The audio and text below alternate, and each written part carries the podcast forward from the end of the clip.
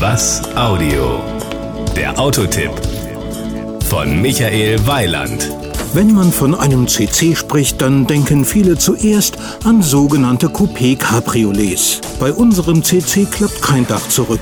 Es ist ein Passat, der auf den Beinamen CC hört und das ist ein ausgesprochen gut aussehendes Coupé. Power und Drive.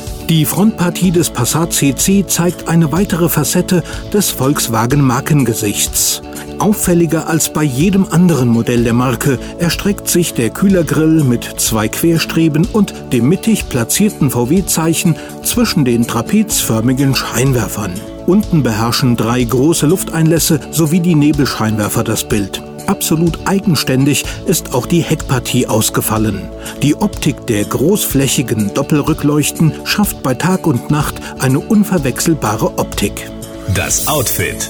Unser Testkandidat war mit einem 170 PS starken Common Rail TDI ausgestattet. Mit diesem Aggregat ist der Passat CC TDI 227 Kilometer schnell. Den klassischen Sprint auf 100 km/h bringt der Volkswagen in 8,6 Sekunden hinter sich.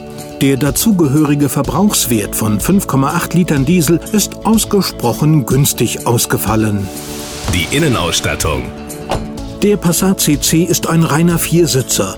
Damit findet sich die Coupé-Philosophie auch im Innenraum wieder.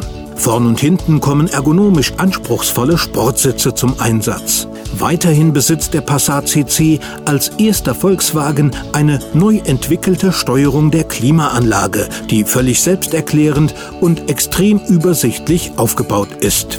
Die Kosten.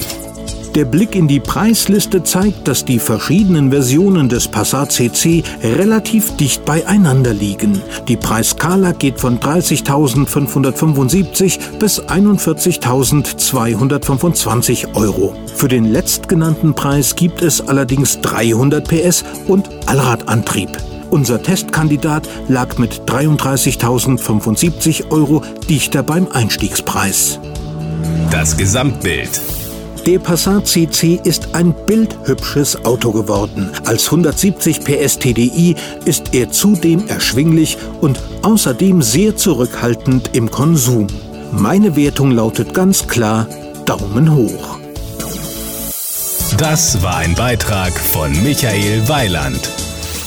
Mehr zu diesem und anderen Themen gibt's auf was-audio.de.